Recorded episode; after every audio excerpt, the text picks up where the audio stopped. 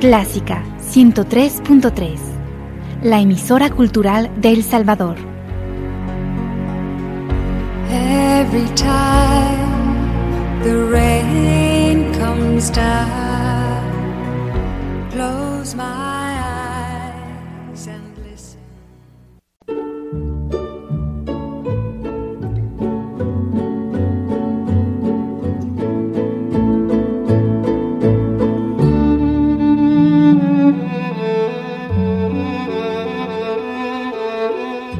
Usted sintoniza Clásica 103.3.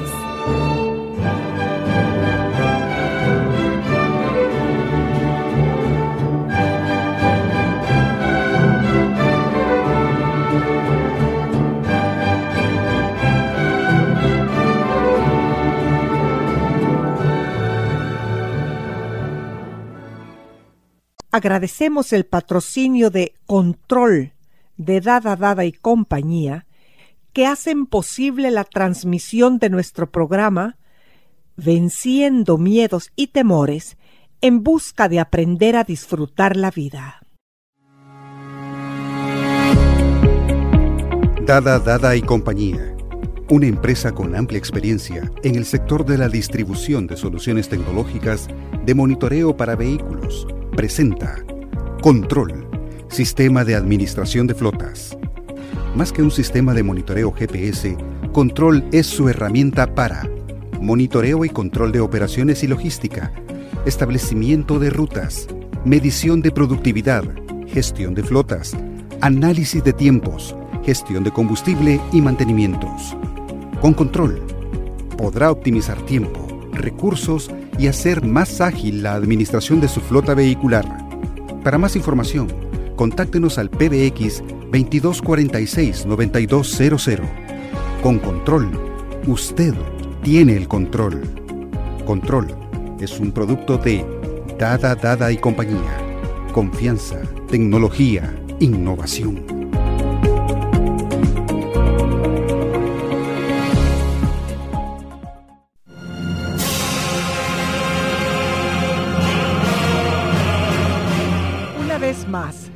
Reciban nuestro cariño y nuestro agradecimiento, pues el mantenernos en sintonía despierta nuestras emociones hacia el interés continuo por investigar lo que la psicología ha descubierto respecto a nuestros comportamientos. Fabiola, ¿cómo has estado? Pues bien, gracias a Dios. Y contenta de estar este día aquí contigo, un día más. Muchas gracias, Fabiola. Eh, nos decías hace un momento que lo que vamos a discutir o hablar este día eh, lo vas a titular hambre emocional. Así es.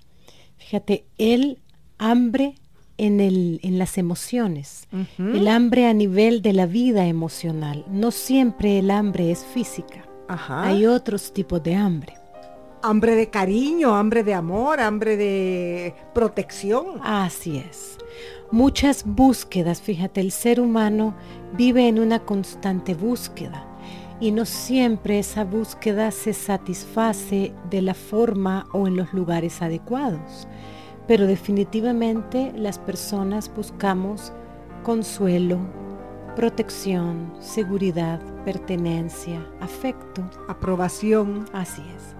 Y esta búsqueda nos puede llevar a los lugares a veces equivocados. Y uno de estos lugares equivocados en los que encauzamos esta búsqueda es la comida. Fíjate, si bien para la mayoría de las personas una buena comida acompañada de buenos amigos es placentero, y hablábamos de que es uno de los niveles de felicidad. En algún programa anterior decíamos el placer de los sentidos. Las sensaciones de bienestar a través de los sentidos es un el primer nivel de felicidad y todos tenemos acceso a eso. Todos podemos a través de los sentidos sentirnos bien, sentir placer, bienestar, confort, satisfacción, quietud. Entonces una buena comida es placentera para todos. El problema es cuando eso se desordena en tu mundo interior. y hay una búsqueda de encontrar en la comida placer, consuelo, aplacar ciertas emociones desagradables. Es como una forma de evadirnos de una realidad eh, que muchas veces no podemos manejar o que no hemos aprendido las herramientas para poder manejarla. Pero esa satisfacción de que tú hablas al comer no se puede eh, volver a un sentimiento ambivalente cuando tú sabes que estás comiendo y ese exceso de comida te puede hacer daño. Eh, claro, hay culpa, ¿verdad? Vamos a ver cómo las emociones terminan traicionándote y volviéndose contra ti. Porque cuando no podemos, fíjate, controlar este impulso de comer, incluso cuando estamos ya satisfechos, porque muchas veces tú dices, ¿cómo? Porque tengo hambre, un hambre física, real, pero está ordenado por unos horarios, un patrón de alimentación, eso es necesario. Pero cuando la comida deja de cumplir esa función de darnos una energía vital, cuando no comemos para estar fuertes, sanos, para tener vitalidad y poder vivir el día a día, cuando nos salimos de ese esquema y nos metemos en el esquema turbulento de comer emociones, de comer a causa de las emociones, donde la comida, fíjate, se convierte en algo que te lleva a comerte tus propias emociones. Estoy comiéndome una porción de pastel que no necesito, ya comí, estaba satisfecha, pero hay algo a nivel emocional que eso me está satisfaciendo. Y hasta que no lo hacemos consciente, estamos metidos en una vorágine que cada vez atrapa más. Pero esto da la impresión de ser también como otras adicciones, por ejemplo, el tabaco, el licor, las drogas. Así es, la adicción, fíjate, por comer sigue el mismo patrón que la adicción a las drogas y la adicción al alcohol. Porque estamos tapando emociones o alimentándonos de alguna manera porque no encontramos otra forma de suplir, de encontrar apoyos que nos permitan seguir adelante cada día. Estamos tapando, por ejemplo, insatisfacciones, miedos, ansiedades, cóleras. Traumas, ¿verdad? Muchas veces detrás de estos comportamientos compulsivos hay traumas no resueltos, hay experiencias dolorosas, que no se han sanado, que solamente las hemos tapado y las tenemos reprimidas, pero pasan al consciente en estas formas, buscando una manera de aliviar, de aplacar el dolor emocional. Y muchas cosas que están archivadas en el inconsciente es muy difícil descubrirlas, Fabiola, siento yo. Yo muchas veces he tenido sueños y sueño con épocas anteriores y sentimientos que yo ya no tengo y, al contrario son completamente opuestos, pero es cuando yo tengo esos sueños acerca de mi vida de niñez, adolescencia, el sentimiento es el mismo que, que, fue grabado en, en, esos años. En la experiencia original. Exactamente. Claro. Entonces, ¿cómo ir sanando todo eso? Así es, ¿verdad? hay que ir haciéndolo consciente porque una vez que lo haces consciente puedes tratar con ello. Con lo desconocido no podemos tratar, pero una vez que se vuelve conocido podemos aprender a tratar con eso, a sanarlo.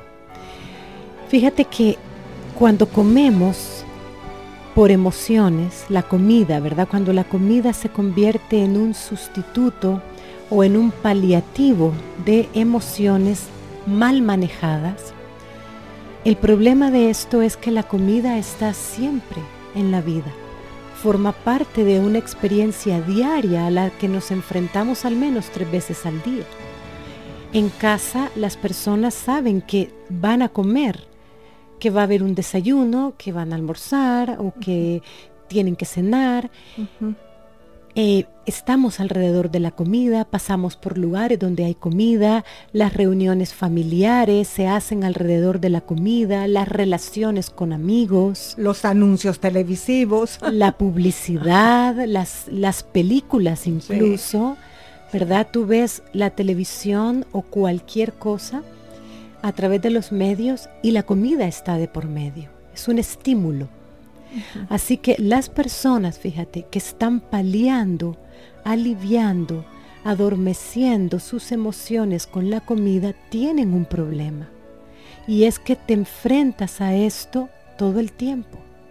Entonces se crean sentimientos ambivalentes que son difíciles de controlar, porque por un lado come, la persona come porque necesita comer, pero por otro lado come aun cuando no lo necesita. Y aun cuando ya no lo necesite, seguirá comiendo. Pero se autoengaña pensando que sí lo necesita. O que sí le place. Y sencillamente es un capricho que debo de cumplir. Claro, porque no es tan nocivo como las drogas, no es tan nocivo como el alcohol, es comida y la comida es buena.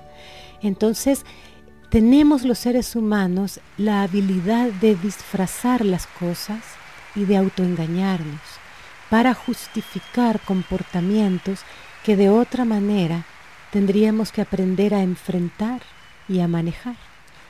Pero en casi todo en la vida, Fabiola, nos, autoengañamos en las relaciones personales, en el trabajo, en nuestros deseos, en lo que queremos cumplir o hacer. Siempre buscamos excusas, como dijiste tú en un programa. Imagino que en este caso es lo mismo. Así es, que se produce esa mezcla, ¿verdad?, entre creer que estás nutriendo tu cuerpo, que estás obedeciendo a un llamado de cuidarlo, pero por otro lado sabes que estás haciendo algo que no lo cuida que no está tratando bien a tu cuerpo y se desarrollan sentimientos ambivalentes, hay mucha culpa y mucha vergüenza. La persona que come compulsivamente se avergüenza de este comportamiento. De hecho, a muchas personas les da pena que las vean comer en público por la voracidad con la que comen. Entonces se va desarrollando un sentimiento de vergüenza y de culpa que va dañando la autoestima.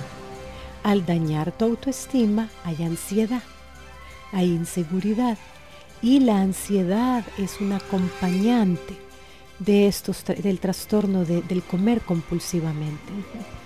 No sabemos, fíjate, a veces qué inició primero, pero las personas que comen compulsivamente suelen tener un trastorno de ansiedad que o estuvo ya antes o ha aparecido como acompañante del trastorno de la alimentación. Y aquí se entra en un círculo vicioso porque cuanto más se recrimina la persona a sí misma por comer, más aumenta su ansiedad.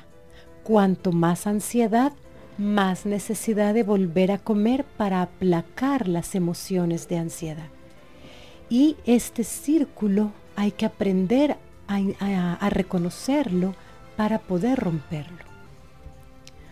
Un primer paso que nos ayuda a liberarnos de esto entonces es aprender a distinguir entre el hambre física, que es un hambre normal, y el hambre emocional o psicológica. Cuando el hambre está motivada por una necesidad física, y cuando el hambre que sientes es de origen emocional o psicológico y te está llevando a querer comer. Entonces, antes de comer, fíjate como la palabra lo dice, la compulsión es ese acto sin pensar, ese acto que ejecutamos automáticamente sin reflexionarlo, sin tomarnos un tiempo para pensar tomamos la comida y después de haberlo hecho viene el sentimiento de culpa, de vergüenza, viene la ansiedad. Entonces, cuando la persona está sintiendo esas ganas de comer, necesita darse una orden a sí misma de parar y de tomarse unos minutos para pensar. En este momento lo que siento es hambre física real o es hambre emocional, hay una necesidad psicológica detrás y quiero aliviarla con comida. Porque cuando descubres que es esto, lo segundo, hay otras formas de manejar la situación, no con la comida. Es buscar realmente la, la raíz del problema, la causa que lo está provocando para darles las soluciones adecuadas. ¿Y lo podemos hacer nosotros solas o solos o necesitamos una ayuda psicológica? Mira, la persona puede intentar en un principio hacerlo sola. Si se da cuenta de que sola puede, pues sola puede hacerlo. Pero si necesita que, si se da cuenta que necesita a alguien que le acompañe, muchas veces, fíjate, lo que necesitamos es un testigo alguien que nos acompañe en el proceso, a quien de alguna manera podamos dar cuentas de lo que nos está pasando y entonces hay que buscar la ayuda psicológica. Muchas veces el problema necesita también una ayuda médica y una ayuda psiquiátrica. Depende de las causas y de cómo el problema se haya complicado. ¿Verdad? Cuando ya hay una diabetes, ya hay presión arterial muy elevada, problemas del corazón. Del hígado. Exacto. Entonces, cuando ya están comprometidos otros órganos del cuerpo, necesitan también una atención más multidisciplinar donde entran ya médico y psiquiatra. Fabiola, en años anteriores a esta época, las diferentes culturas, incluyendo la nuestra, no se ocupaban de capacitarnos en este conocimiento, el sano comer. Actualmente sí se está divulgando, pero el estrés cotidiano mundial se ha incrementado, sumándole la publicidad. O sea que no estamos adelantando mucho a este respecto. Como un mundo de contradicciones. Por una parte muy informados, quizá hoy en día estamos más informados que nunca antes, tenemos acceso a mucho conocimiento, pero a la vez hay tanto borbandeo de información que las personas entramos en, en contradicciones.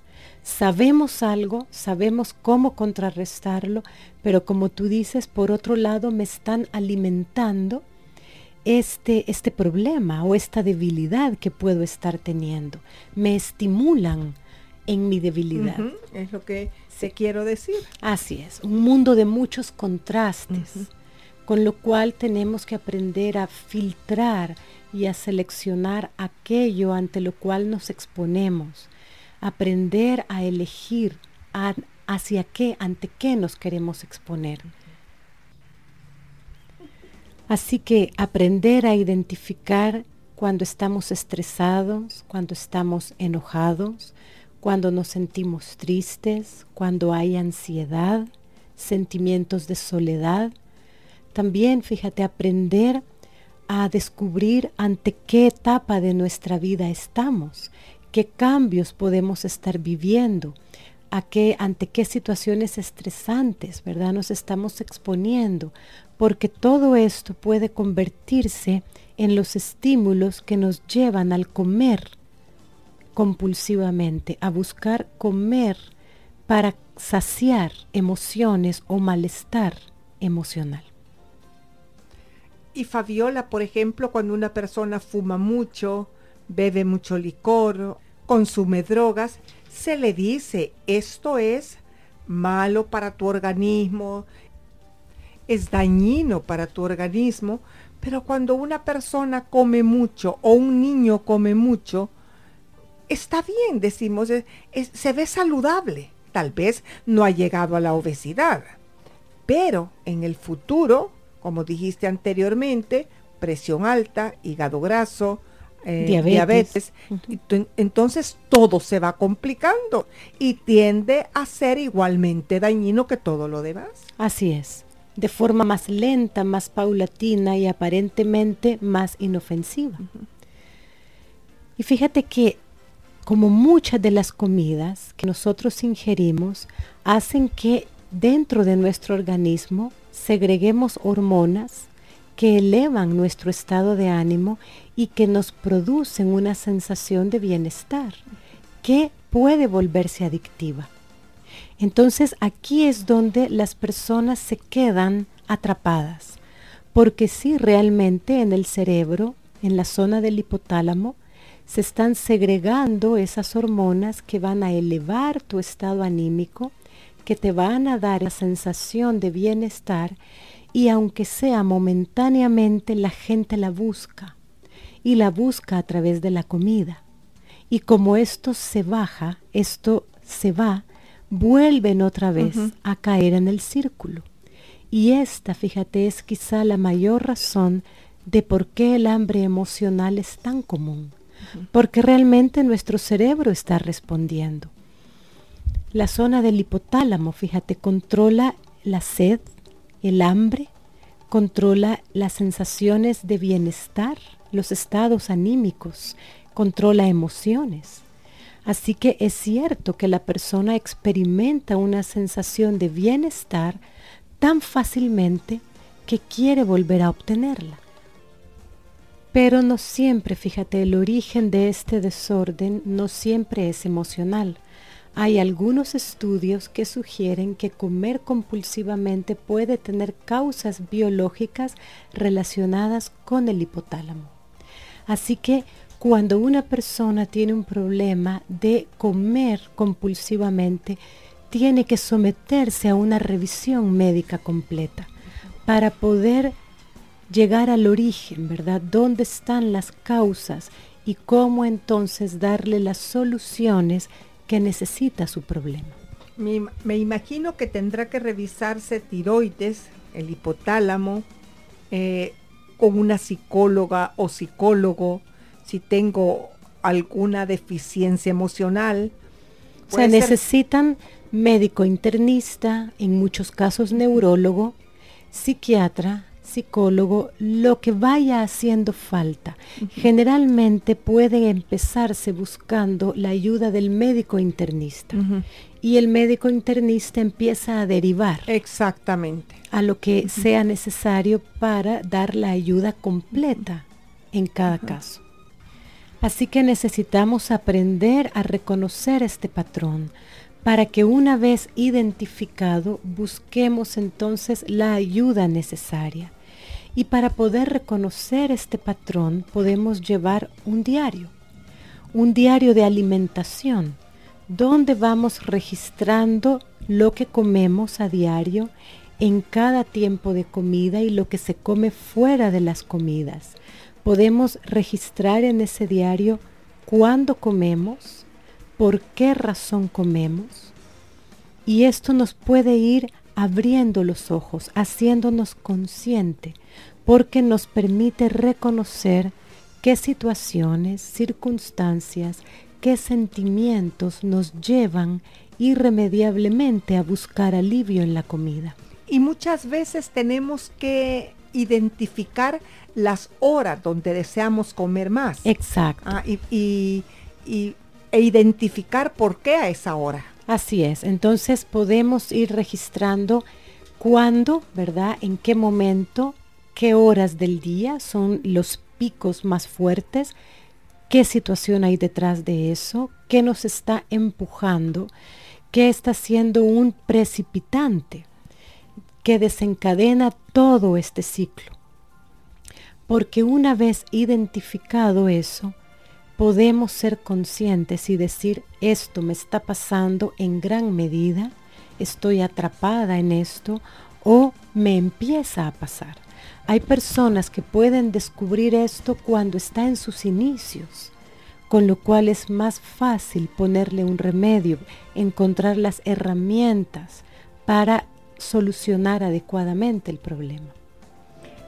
Eh, una tontera lo que te voy a contar, pero tal vez sirve. Fíjate que en el tiempo de los terremotos en el 2001, yo pasaba comiendo tamales. Cada vez que temblaba comía, me comía dos tamales. Total que me engordé como 20 libras durante los temblores. Claro, es esa búsqueda, fíjate, de carbohidrato, de azúcar, te aliviaba, te consolaba. momentáneamente las emociones de miedo, de aflicción. Y los vecinos pues un poco interrogantes acerca de mi comida de tamales porque mandaba ofrecer tamales después de cada temblor y me decían es que no queremos tamales ahorita. Buscabas cómplices. Sí, exactamente. Así que, por último, dejamos aquí anotados para los radio oyentes síntomas que nos pueden indicar que estamos dentro de un patrón de comida compulsiva, que estamos comiendo compulsivamente. Esto nos dice que estamos comiendo por hambre emocional.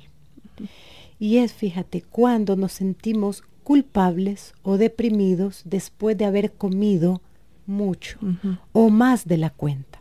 Hay personas que se justifican a sí mismas y dicen, no ha sido tanto, no fue mucho, pero la verdad que me sentí culpable, no debería habérmelo comido. Entonces cuando eso de más que te comiste te hace sentir culpable o incluso te deprime, te pone triste, puede estar unido a la depresión también. O te puede poner triste porque estás teniendo una indigestión. También. Nunca te sientes satisfecho o satisfecha, no importa cuánto comas, siempre hay un deseo o una idea de comer más. Cuando sentimos alivio, fíjate, de las tensiones al comer. Cuando la persona dice, es que nada como cuando como. Cuando como me siento súper bien o súper aliviado y ninguna otra experiencia me reporta eso. Cuidado porque ahí está en el patrón. Cuando comemos grandes cantidades y muy rápido cuando parece que engullimos la comida, que la estamos tragando. Y cuando escondemos la comida para comerla cuando nadie nos ve.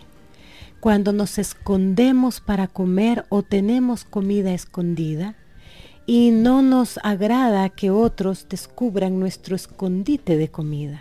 Hay niños que se esconden para comer y a veces no solo los niños, los grandes también. Ah. Muchísimas gracias, Fabiola.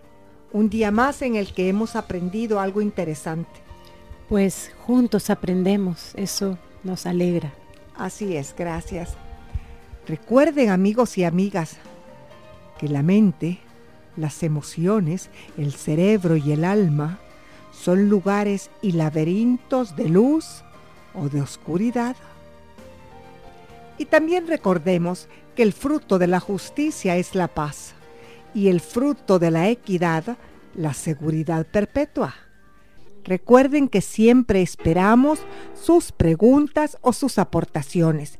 Y nuestros teléfonos 2246 9348 y 7810 4175 pedimos a las sociedades, a los gobernantes, a la población mundial el cumplimiento de la justicia y la equidad. ¿Por qué no comenzamos por cada uno en nuestro interior? Y así, como decíamos cuando niños, jugando a la pelota o a las prendas, pasala, pasala.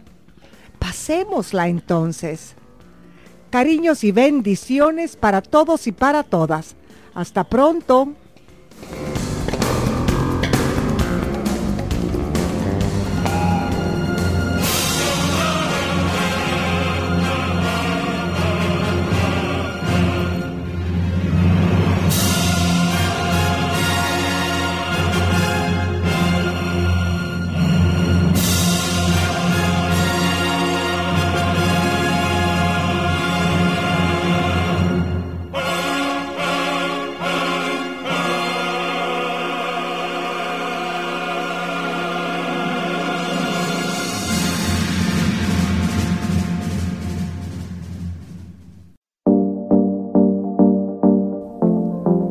Dada, Dada y compañía.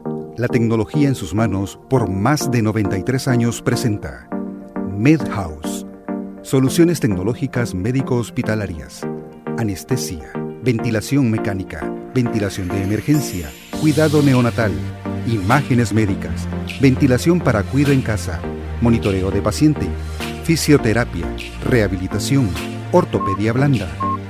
Contáctenos al 2246-9266 y conozca nuestras soluciones biomédicas, programas de mantenimiento preventivos y correctivos, asesoría y capacitación. O visítenos en nuestra sala de ventas ubicada en 21 Avenida Norte y Tercera Calle Poniente, edificio Ericsson San Salvador. MedHouse, soluciones médico-hospitalarias, una división de Dada Dada y compañía. Confianza, tecnología, innovación.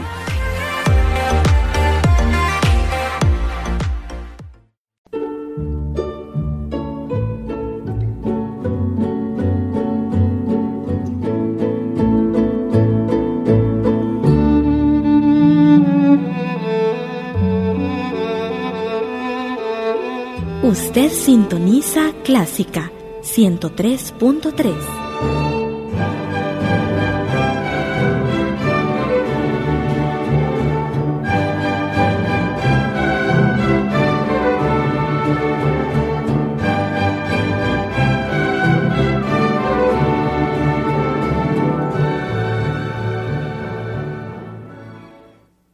Radio Clásica del Salvador presentó el programa Sinatra and Friends, una producción original de Radio Clásica conducida por José Guerrero.